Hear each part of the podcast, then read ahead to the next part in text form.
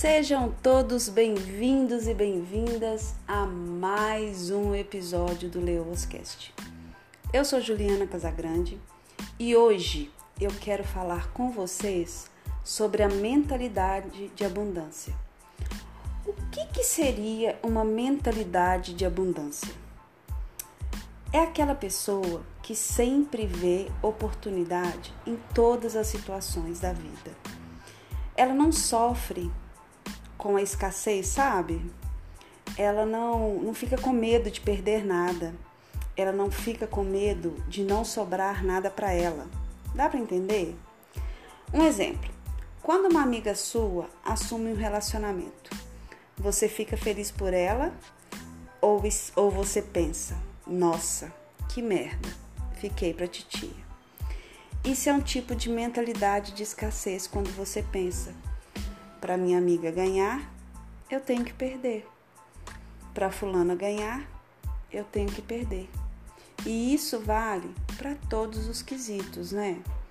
Relacionamento, emprego, que é quando aquelas pessoas se dão bem no emprego. Daí você pensa: "Nossa, fudeu". Deixa eu te falar uma coisa bem séria. Tudo que você foca expande. Tudo que você admira, você atrai. Tudo que você inveja, você repele. Na vida, quando você foca no seu medo de perder o outro, de perder suas coisas, de faltar, essas coisas parece que acontecem com mais frequência na sua vida. E quando você foca sempre a olhar para a sua vida de maneira positiva, de maneira próspera, a olhar oportunidades, de pensar assim: nossa, que bom que minha amiga está namorando, que bom que minha amiga levou uma promoção no emprego dela, que ótimo, que delícia que ela conseguiu fazer a viagem dos sonhos dela, porque eu estou feliz por ela e sei que Deus reserva o melhor para mim. O brilho do outro não diminui o seu.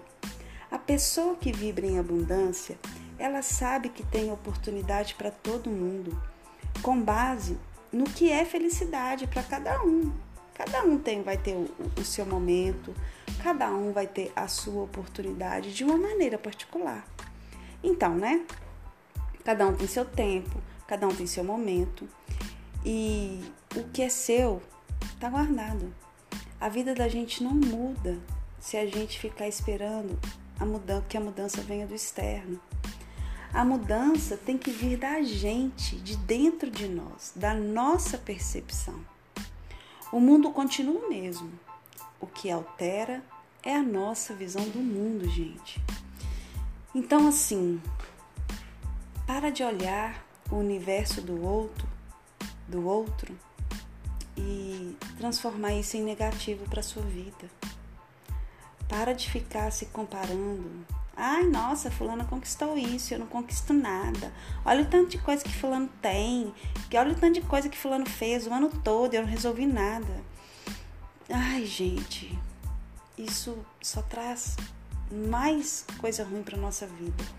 Vou dar um exemplo prático aqui, ó. Tipo eu. Eu tô querendo melhorar meu corpo, querendo melhorar minha saúde, meu autoconhecimento, essas coisas todas. E eu pego e olho uma mulher que é magra. Vamos supor que eu quero emagrecer. Vamos falar disso. Vamos supor, eu quero emagrecer. Aí eu pego como referência para mim uma mulher que conseguiu isso, que conseguiu emagrecer, com o corpo do jeito que eu gostaria de estar. Aí eu pego e falo: Nossa, fulana é magra e eu não tô legal. O que, que eu posso fazer com isso? Eu absorvo as qualidades. Quando eu olhar para essa pessoa, eu vou absorver as qualidades dela. Tipo assim, fulana é focada, é disciplinada. O que, que eu posso fazer para ter os mesmos resultados de fulano? Tenho, a gente tem, nesse caso, é que se espelhar na pessoa. Eu tenho que me inspirar nela e não invejar. Existe uma diferença de, nisso e eu já falei aqui, eu vou repetir. Tudo que você admira, você atrai. Tudo que você inveja, você repele. Uma vez eu fiquei sabendo que meu ex, Ai, gente, meu ex terminou comigo. E ele falou que não era por nada, que ele queria ficar sozinho e tal. E aquilo eu fiquei arrasada, né? Aí quando eu penso que não, o que, que aconteceu? O meu ex voltou para ex dele. Isso me abalou um tanto. E não, foi, não era porque eu gostava dele, mas porque eu fiquei, poxa, como assim? Eu me, dei, me, eu me dediquei tanto a esse relacionamento. A pessoa já assumiu outra, já está felizes para sempre. Porque a gente coloca o relacionamento, independente da realidade do relacionamento, como uma métrica de sucesso. A gente sempre olha para a pessoa e acha que ela tem sucesso porque está com alguém.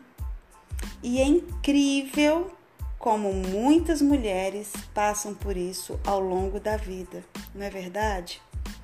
Não saber viver a solteirice de maneira saudável. Sabe, gente? Isso é. Oh, meu Deus.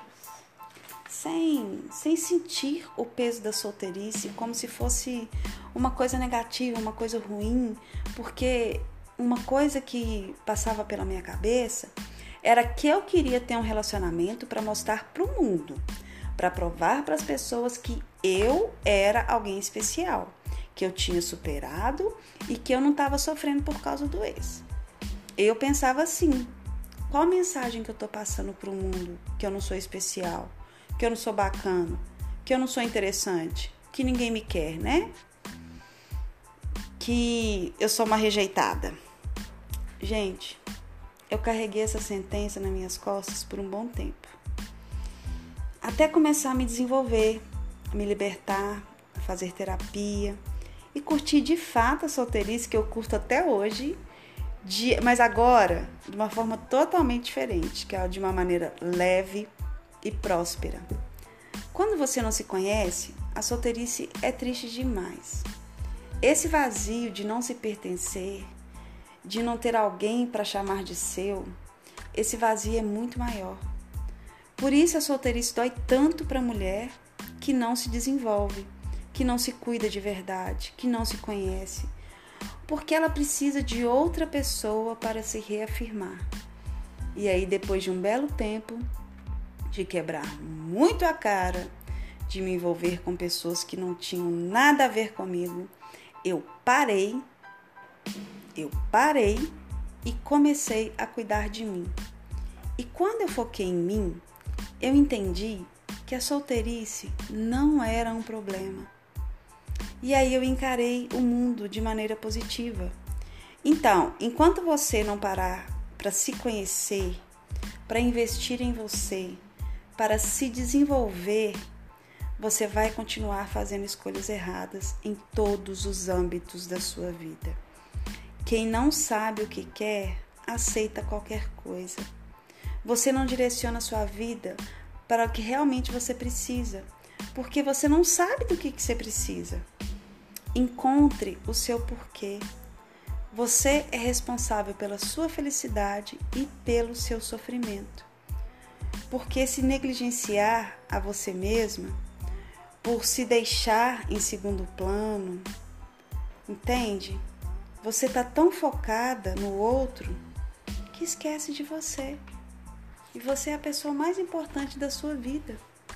Você precisa olhar para você. E como que você vai mostrar para o mundo o seu melhor se você não se conhece? E qual é a melhor maneira de se vender para o mundo? É mostrando o seu melhor. E como você consegue mostrar o seu melhor? Quando você se conhece. Porque aí você vai ser autêntica. Você vai entender suas qualidades e vai ressaltar tudo que há de bom em você e vai estar tá sempre trabalhando para melhorar os seus pontos fortes. Você vai julgar ao seu favor. Quanto mais você se cuida, mais coisa boa você atrai para sua vida. Mais gente quer ficar perto de você, mais abundância você enxerga. Você não encara um término como se fosse uma sentença. E você começa a entender que foi um ciclo que se fechou e tá tudo bem. porque você sabe que lá na frente tem muita coisa melhor. Tem outras oportunidades que você vai viver, que está tudo a serviço. Que foi uma lição, uma bênção ou um livramento. Seu status não define quem você é. E para o final, eu só quero te dizer uma coisa: queira se sentir bem com você mesma. Um beijo no seu coração e esse foi mais um episódio do Leoas Cast. Até a próxima!